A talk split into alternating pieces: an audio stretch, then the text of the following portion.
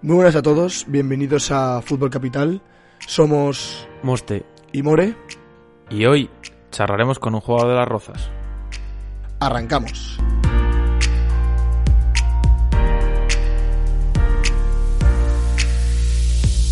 Muy buenas a todos, bienvenidos una semana más a Fútbol Capital. Eh, More, venimos con una entrevista de esas que nos gustan, de esas de fútbol modesto, segunda B, para hablar de un proyecto que la verdad tiene buena pinta. Han empezado, digamos, hay que decirlo con dudas, eh, pero bueno, parece que están eh, levantando cabeza. Final de Copa Federación esta semana. Gra- Grabamos esto un lunes, vamos a decirlo. eh, lo sacaremos el viernes, pero grabamos esto un lunes antes de la final. Tenemos con nosotros a su delantero, el que sigue el fútbol madri- madrileño, es un nombre que les- le tiene que sonar. David Barca, ¿qué tal David? ¿Qué tal estás? Hola, muy buenas, ¿qué tal? Eh, vamos a empezar un poco porque nos cuentes cómo estás viendo este inicio de temporada, tanto a nivel personal como a nivel colectivo, porque es lo que comentábamos antes, ¿no? Con, con Iván Elguera no tuvisteis quizás toda la suerte que por juego eh, sí merecisteis, y ahora con Manolo Cano sí parece que las sensaciones son mucho mejores y los resultados sobre todo también. Bueno, esta es un... son dos entrenadores totalmente diferentes, ¿no? Eh, es verdad que los dos son dos entrenadores muy cercanos, en los que intentan, por lo menos, que el jugador pueda hablar con ellos, ¿no? Que se comunique.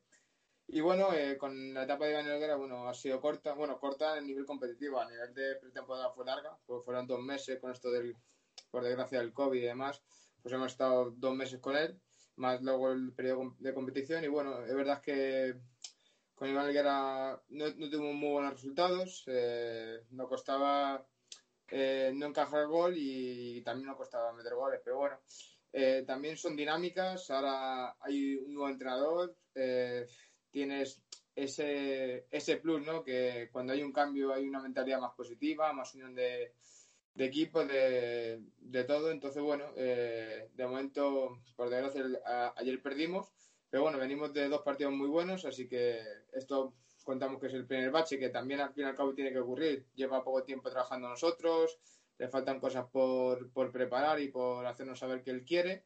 Entonces, bueno, todavía tenemos bastante tiempo por delante para poder mejorar eh, el equipo. Eh, hablando un poco de, Manolo, porque es un entrenador, la verdad que, igual que Iván no tenía experiencia prácticamente en los banquillos, eh, Manolo Cano tiene experiencia para prácticamente regalar, ¿no? ¿Cómo ves tú como futbolista de esos primeros mensajes que él os, os t- hace llegar?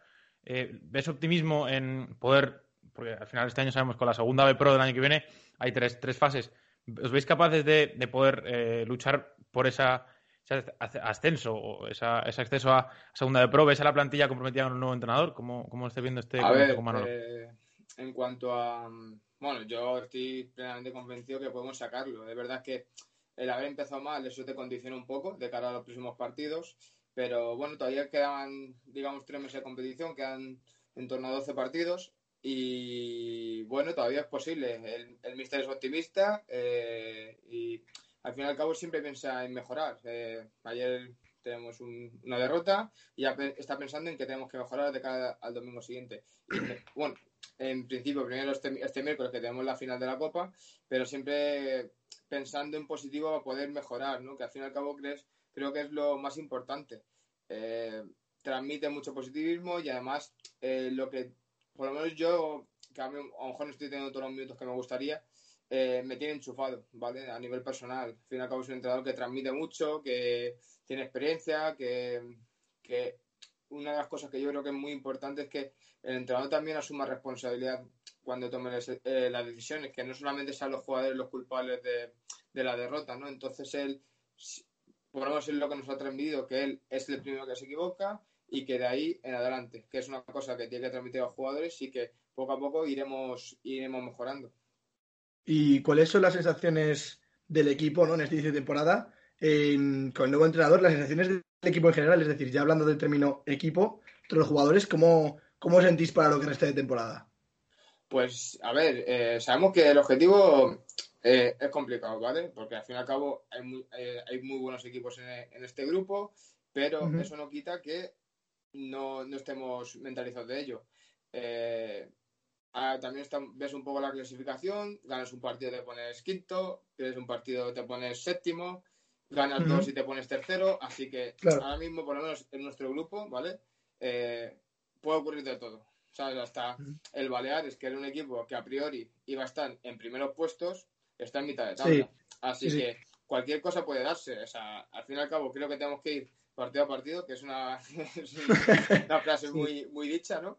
Eh, pero es verdad, al fin y al cabo, eh, creo que la clasificación a veces es contraproducente porque te creas eh, presiones ansiedades que no, no, son necesarias, porque al fin y al cabo, si tú haces tu, tus deberes, te tiene que importar el, resto. Entonces, bueno, eh, tenemos el próximo día contra el Baleares precisamente. Eh, y bueno, si, si ganas el partido es que les adelantan. Entonces, ¿en qué situación les dejas a ellos y en qué situación te quedas tú? ¿no? Entonces, hay mucho margen para poder alcanzar el objetivo que a priori es la segunda B Pro. Y hablando del grupo, yo te quería preguntar un poco que nos contases cómo lo veis en el, vestuario, porque desde fuera nosotros, por lo menos, eh, que lo seguimos bastante, la verdad que a diferencia de temporadas pasadas, está todo súper igualado. Yo a principio de temporada sí destacaba al Rayo Majadahonda quizás un pasito por encima del resto y parece que se está confirmando, pero personalmente no veía al San Navalcarnero que podían estar tan arriba. Quizás al Castilla, por, por nombre puro y duro, lo veía más arriba de lo que está. Al Atlético Baleares mismo, que lo, decías antes, un campo allí súper difícil, seguro que, que, lo conoces bien. Por lo cual, cuéntanos dentro del vestuario cómo veis un poco cómo está siendo vuestro grupo y quizás qué salidas o qué rivales veis más fuertes ahora mismo.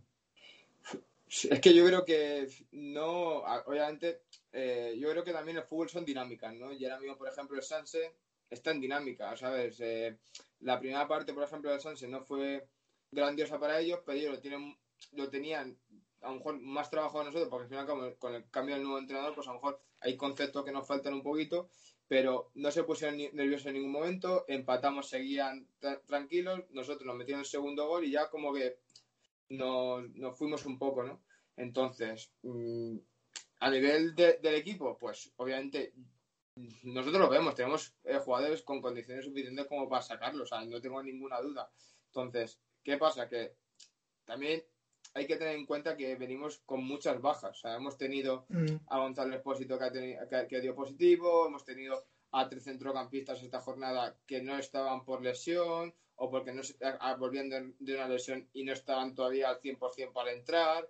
Entonces, son, son condicionantes que al fin y al cabo se muestran, pero yo por lo menos dentro del equipo noto que están, vamos, que cada partido van, van a dar el máximo y si das el máximo al fin y al cabo los resultados van a venir. O sea, vamos, yo veo una implicación de muchos jugadores, eh, vamos, vamos, todos que quieren sacarlo, porque al fin y al cabo tanto los que a lo mejor han venido cedidos o, como los veteranos, digámoslo así, eh, nadie le, gusta ni un descenso y a quien no le gusta un ascenso, digamos. Es que yo creo que eh, es algo que, no sé, al fin y al cabo, para, para, para poder explicarlo hay que vivirlo. Entonces, un ascenso, yo por desgracia no he tenido ningún ascenso y me gustaría que este fuera uno de esos años que tengo yo un ascenso, ¿no?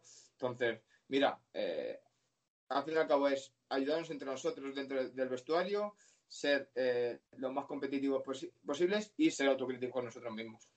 Hmm. Eh, por, hablar un poco de las Rozas como club, ¿no? Cuéntanos, porque es cierto que es un mítico, sobre todo de la tercera madrileña más que la segunda B. Ascendieron hace dos o tres años, si no recuerdo mal. No lleva mucho tiempo en segunda. Cuéntanos cómo, lo estás viendo, cómo, eh, como club, más que incluso como equipo, cómo estás viendo todos estos meses que han sido difíciles para, para todos la pandemia, la vuelta a los entrenos, vuestro parón, que ha sido más largo que el de primera y segunda, pues contanos un poco cómo, cómo está siendo. Pues, a ver, es que es una situación un poco difícil de, comparar, ¿no? Porque esta situación la, es la primera vez que la vivimos todos, ¿no? Es verdad que desde el club está intentando facilitarnos todo lo máximo posible a nivel de tener sitio donde cambiarnos, eh, tener para ducharnos, eh, gimnasio, eh, material. Yo, verdad que también yo tuve, llegué en enero del año pasado, mm. llegó el COVID, estaba un poquito reubicándome y ahora este año con el COVID tampoco te reubicas del todo con, con, las rozas en el sentido de que a lo mejor no he visto una normalidad como han vivido años anteriores. Yo mm. creo que eso en cualquier equipo, ¿no? Pero es verdad que yo sé, también como el jefe de prensa, eh, el director deportivo, siempre nos, nos han transmitido confianza plena, entonces eh, eso ayuda mucho a los jugadores a, seguir adelante. Y bueno, en cuanto a a lo mejor el Arroza es un equipo que en verdad tuvo, ha tenido una trayectoria increíble. Pasó de preferente a tercera, tercera a segunda vez y el segunda vez se mantuvo también por las circunstancias que fueran, pero yo estaba convencido que íbamos a sacarlo, ¿no? Entonces, yo, por parte del club, vamos, estoy encantado porque al fin y al cabo que depositasen en, mí la confianza en enero y demás, a, no, a qué jugador no está contento con ello. Y hablando de que aún no te has, ubicado del todo, eh, ¿se puede decir que aún te falta un pequeño periodo de adaptación para entrar al 100% al equipo o ya estás adaptado?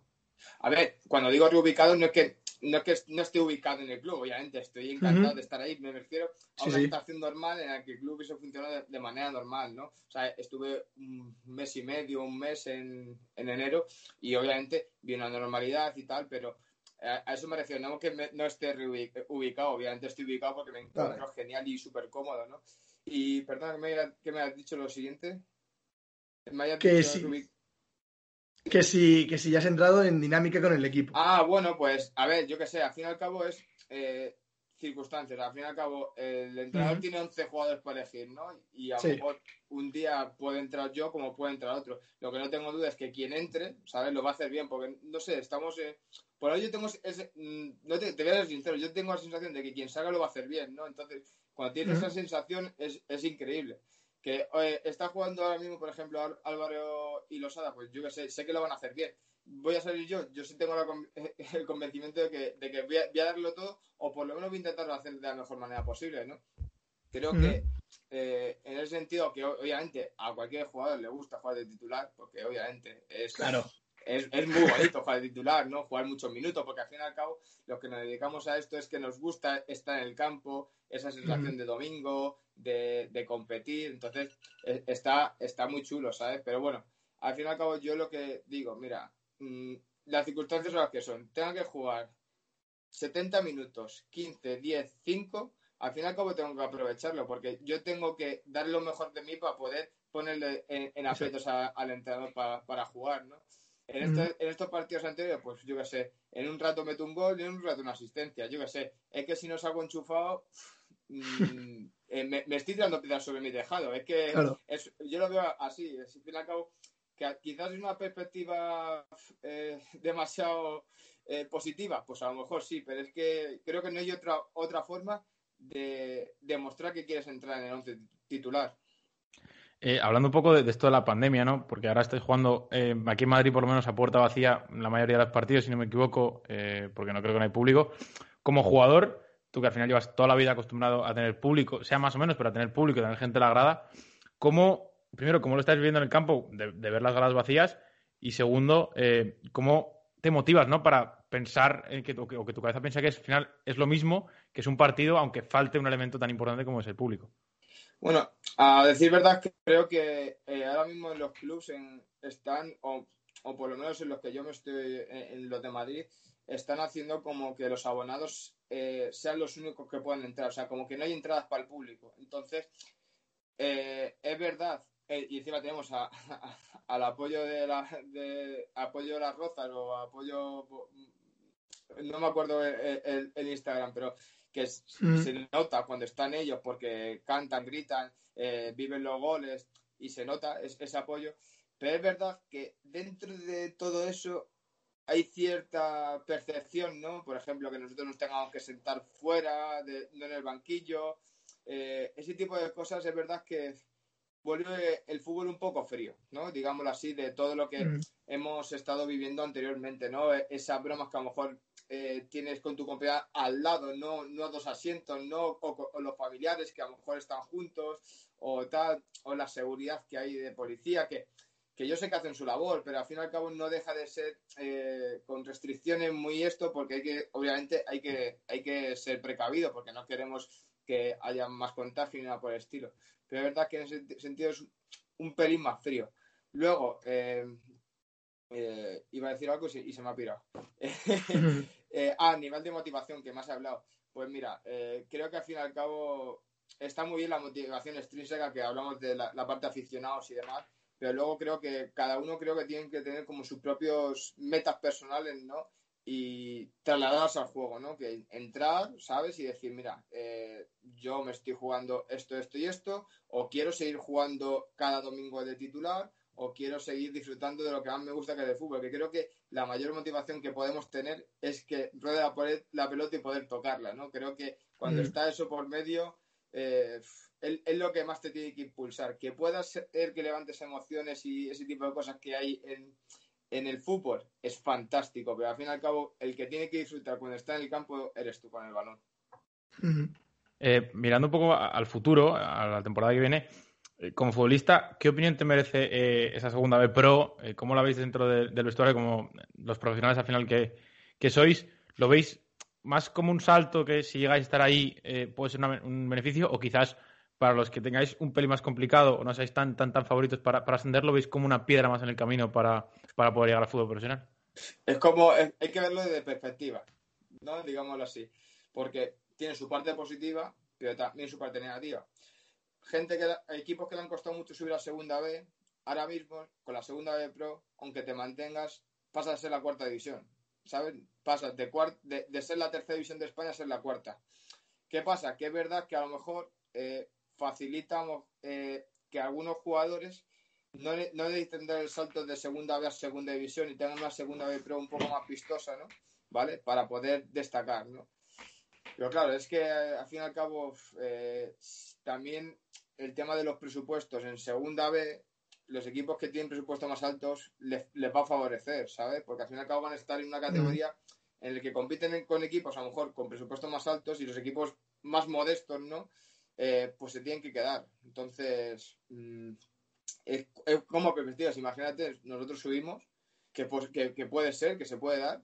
Es, es, es impresionante. O sea, la trayectoria de las rozas es increíble. Pasar de preferente a, a cuatro o cinco años estar en, en, un transcurso de segunda B Pro, de segunda B a segunda B Pro, ¿sabes? Y, colocarte en la tercera división de, de España. Entonces, eh, es pues eso, tiene su parte buena y su, su parte mala. Si nos quedamos aquí, es no es un retroceso para el club, porque al fin y al cabo la trayectoria que tiene es buena, pero el que esté en la segunda de pro, en cierto modo es un pasito atrás, ¿sabes? Tanto, tanto para Roza como para muchos otros equipos, ¿no? Pero bueno, eh, al fin y al cabo tenemos que adaptarnos, es lo que va a ocurrir, es lo que hay, y en función de eso, hacer lo mejor posible para estar lo más arriba posible. Y si, y, y si estuviera en tu mano la decisión, ¿qué harías? ¿La pondrías, no la pondrías? Si tú fueras el jefe, dirías, venga, va, esto o lo otro.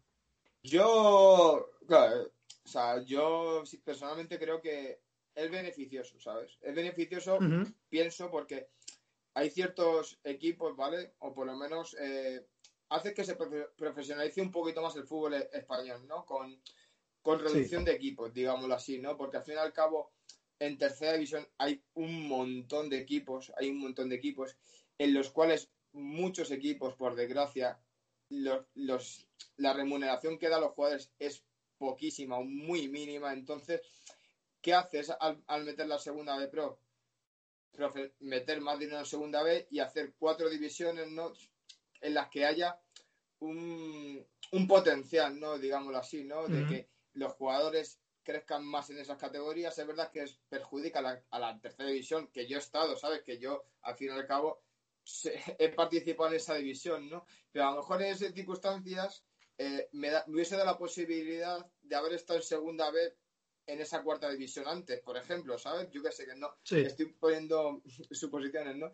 Pero eh, es verdad que ahora mismo en la segunda B Pro y en la segunda B a lo mejor va a haber eh, jugadores que realmente se dediquen precisamente al fútbol, ¿no? Porque en la división hay mucha gente que trabaja, que tal, que lo compagina. Sí respetuoso total, ¿sabes? Que al fin y al cabo cada uno tiene su vida y, hace lo que ellos. Pero, por ejemplo, gente que ama y que se involucra mucho con el fútbol, con entrenamientos por las tardes y demás, el, el generar este disminución de equipos de esa cuarta división, ¿no? Creo que va a facilitar que a lo mejor haya más nivel a nivel a nivel de fútbol en España. Creo yo, vamos, es, es una idea que puede ser. Sí, sí, creo, que, creo, que es sería lo, la idea que han tenido en la federación, digo yo.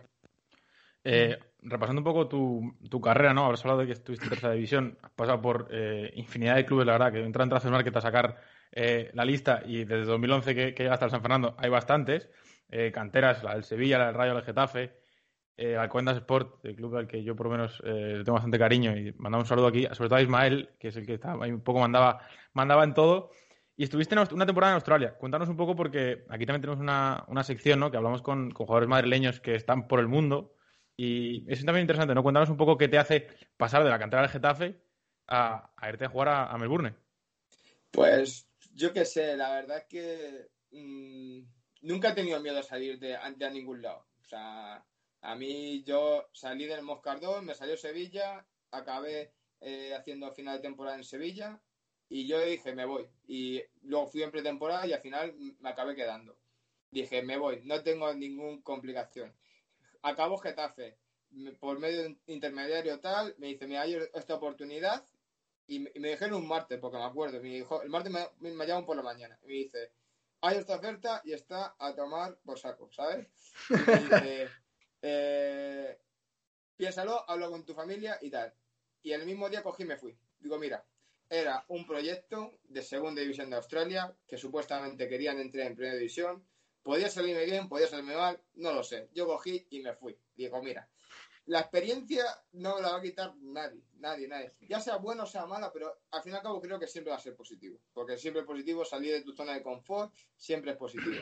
Entonces me planteé allí y dije, mira, que sea lo que Dios quiera y a disfrutar de esta experiencia, ¿sabes? Y luego me di cuenta que veía Australia y todo el mundo flipando con que me iba a Australia, porque ahora todo el mundo quería ir a Australia. Yo no sé qué pasó con Australia en esa época, que todo el mundo me decía, yo me voy contigo y trabajo allí en Australia. Digo, pero, o sea, pero no te puedes imaginar la cantidad de gente que me hablaba de venirse a Australia. Digo, pero, ¿qué pasa con Australia? ¿Sabes? Que está a 24 horas el vuelo más rápido y en Australia. Pero bueno, son decisiones que se toman que no salió bien, pero yo, vamos, lo hubiese repetido igualmente porque tengo experiencias muy bonitas. A nivel futbolístico no, que a nivel de experiencias personales, vamos, fue fantástico.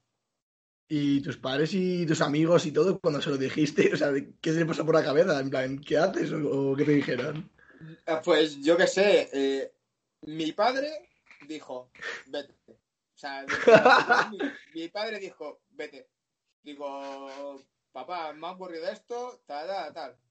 Eh, a nivel económico estaba bien, digo, pero escúchame, digo, es segunda división, dicen que es un proyecto para subir a primera división, digo, si sale bien, porque encima eh, me llama, o sea, me ha llamado la atención el hacerlo bien allí y a lo mejor, como decirte, moverme por los alrededores, digámoslo así. No tenía, digo, mira, si me sale bien ahí, genial. Que no, que, que, me, que me sale medio bien y hay equipos que me quieren, ya sea Australia o sea Asia, porque Asia, no sé, tengo no sé, me deje viajar, me gusta, ¿sabes? Y después de la experiencia de Australia estoy deseando irme al extranjero, sinceramente, no te lo digo, no te lo digo.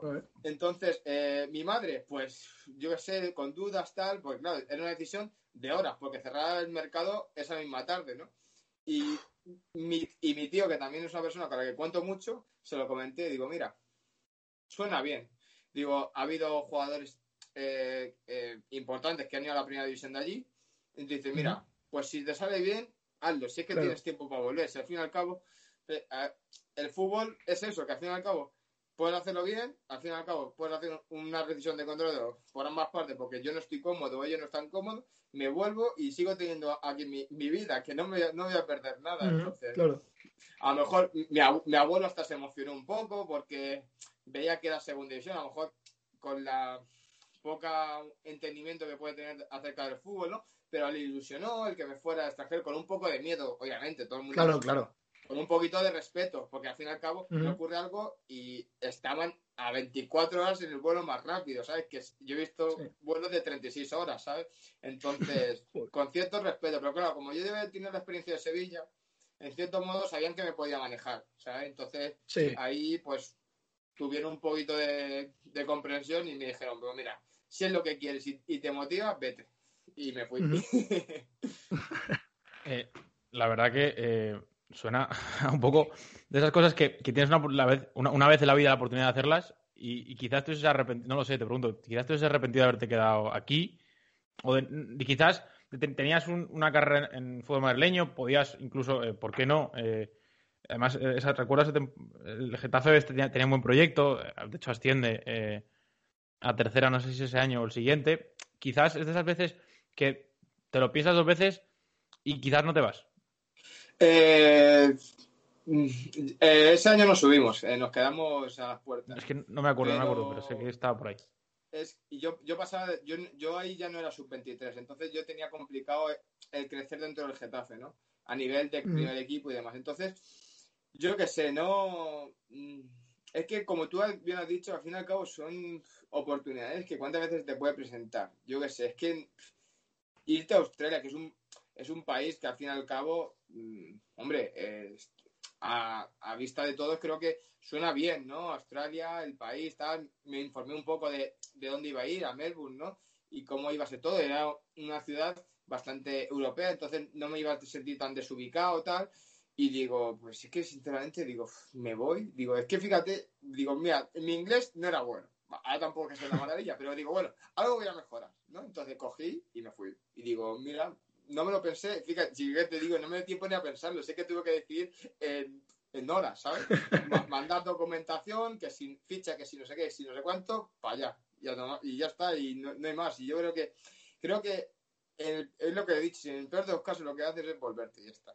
Y eso fue lo que pasó, que al final cabo me acabé volviendo. Eh, hablando un poco de, ese año en el Cuentas Sport, yo eh, todavía ya el contacto con el, con el, club lo perdí. Además, han, bueno, han desaparecido, no, han cambiado de, nombre, ahora son el Paracuellos o, no sé muy bien cómo son. Pero ese año, si no me equivoco, eh, jugáis playoff, quedáis terceros en liga y jugáis playoff. Em, llegáis, si no me equivoco, a la final de los playoffs, ¿puede ser? Sí. con el Villarrubia. Sí. sí. vale, entonces es el año que. Porque además, el año anterior también me suena que jugaron playoff y también perdieron en la última ronda con el Lorca. Que además me acuerdo que estaba yo en la playa escuchando el partido por una radio de Madrid y no sé qué, porque jugaban la vuelta ahí en, Lorca. Yo te quería preguntar, primero, eh, yo, conozco a la Condas Sport, eh, ahora nos contarás, es un club muy, muy, muy familiar. O sea, eh, Ismael, de que hablábamos, te da los balones a ti y me los da a mí, que juega con, el juvenil, y se los da a los los infantiles, ¿no? ¿Cómo es dentro de ese vestuario que yo lo que veía es que erais un poco una pequeña familia, ¿no? Envían muy buen rollo el llegar tan tan lejos en un playoff y el luchar prácticamente por, por un sueño, que es lo que tú decías antes al principio, un ascenso a, en este caso, segunda B. Eh, sí, vamos, hicimos playoff y la tercera ronda caímos. Eh, es verdad que yo creo que en pocos equipos, o sea, me he sentido a gusto, pero en ese equipo personalmente ha sido en el que más unión de jugadores hemos, he podido tener. O sea, he visto, porque yo creo que éramos muy parecidos en cuanto a, gustos, a hacer cosas, eh, salir a comer, salir a cenar, ¿no? Y había un buen ambiente, eh, había la gente que no jugaba, a veces hemos quedado, porque es lógico, ¿no? Pero al fin y al cabo no jugaba, pero eh, te ayudaba, no había, no había egos, siempre positivos, siempre de risas, aunque no estuviese jugando. Entonces, al fin y al cabo, eso unifica muchísimo y eso, al fin y al cabo, creo que fue una de las cosas más importantes para que nosotros llegásemos a, la final de, los playoffs. vamos, eh, yo es que tengo un... Bueno, de hecho, para que te hagas una idea, seguimos manteniendo el grupo de WhatsApp y eso, o sea, yo no mantengo el grupo de WhatsApp con, toda con todas las personas, ¿no? Y en este caso, eh, sí. Y es verdad que en ese sentido, mm, yo es que salí muy reforzado. Además, eh, nos ayudamos porque cada uno, eh, tenía sus conocimientos acerca de, de fisio o, de ejercicios. Entonces nos salíamos allí porque allí no había gimnasio, pues estaba el polideportivo por, por, ahí y entonces nos apañamos como fuera y nos ayudamos, unos nos hacían los ejercicios, nosotros nos hacíamos otros. Entonces, al fin y al cabo, eso hace piña. Y yo creo que también es de las veces que más hemos ido a comer y a cenar juntos, de verdad. O sea, creo que fue, fue el pilar fundamental de, de los playoffs. La pena es no haber ascendido. La verdad que sí, yo recuerdo, recuerdo esa temporada con, cierto cariño, porque además el playoff se jugó en Mata Piñonera, que en el José Caballero están cambiando el, césped, y recuerdo ir, eh, que todavía jugaba yo por, por aquel entonces, ir todo, todo, creo que era juvenil en ese, momento, ir todo el juvenil a, ver eh, el ascenso del primer equipo, que además yo que llevo allí desde Alevines era como una cosa que, joder, que mi equipo está en segunda B, ¿no? Eh, una cosa de la que puedes fardar, entre comillas, por lo cual era un momento bonito y la verdad que personalmente me dio rabia porque piensas, lo ves tan cerca y al mismo tiempo tan, tan lejos, ¿no? Sí, al fin y al cabo, es que el fútbol es así, al fin y al cabo. Eh, cuando ya es una temporada larguísima, muchísimos partidos, que si derrotas, que si victorias, que si te apretan porque es un equipo que tiene que jugar playoff, que si tienen que ascender, que es el objetivo de toda la temporada, ¿qué tal? Entonces dices, llega un momento que es verdad que yo por la afición y demás, yo veía a los niños súper ilusionados, tal, y dices, llegar a la final y, no conseguirlo. Al fin y al cabo, tanto por ti, ¿no? Que al fin y al cabo es, el que está trabajando toda, toda, la temporada, como por los compañeros, como por, por toda la gente que te ha seguido y se desplazó hasta Villarrubia para, para seguirte, ¿no? O sea, es como, eh, te da una bajona que me acuerdo que el día siguiente del partido me dolía todo el cuerpo de tanta tensión acumulada, de tantas eh, temporadas que el cerebro dijo, mira, sé que has acabado, te voy a mandar todo el dolor al cuerpo, ¿sabes? Entonces fue un bajón completo y una pena porque teníamos una ilusión bárbara.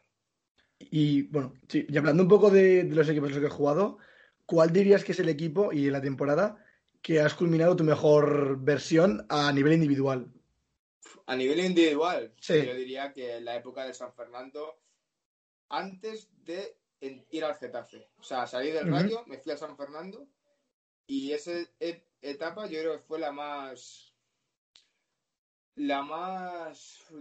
Es que la etapa de comunidad también fue muy buena porque empecé eh, regular y luego acabé muy bien la temporada, pero a nivel, al fin y al cabo, lo que cuenta muchas veces son los goles para los delanteros y esa temporada acabé con 17 goles en el tramo de temporada, ¿no?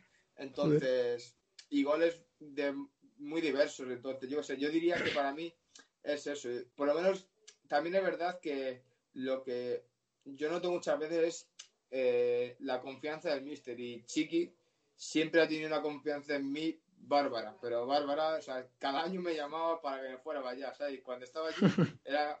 Mm, estaba reventado, minuto 90, y al fin y al cabo me acababa poniendo, dejando hasta el final y alguna vez metía un gol y alguna vez no, pero cuando un entrenador confía de, tal manera en ti, creo que muchas veces saca el mayor potencial del, del jugador, ¿no? Y yo creo que diría que esa es la temporada más para mí. Yo te quería preguntar, eh, hablando un poco de campos, eh, me vale tanto de, Madrid como de un poco de segunda B, ese campo que tengas en, tu lista de días, eh, ya sea por el césped, ya sea por, bueno, en este caso aficionados no hay, pero ese campo que, no te digo que te dé pereza, pero que veas que es un campo muy difícil de, visitar por el rival o, por lo que sea. Fue difícil de visitar. Bueno, tengo recuerdos, tengo recuerdos. Vale, eh, tengo varios, entonces para mí, por ejemplo, los Lleven es un campo complicado, ¿sabes? Porque es un campo, es mm. una caja de cerillas y es complicado. Luego, por ejemplo, el antiguo Adarve también, el campo del antiguo Adarve era muy complicado, muy, muy complicado. Muy difícil. Y luego, cuando jugué en el Di Stefano, la pelota corría, que es que no te pueden ni imaginar, ¿no? O cuando jugué en el Carlos Belmonte, en Albacete, eh, yo creo que eran los.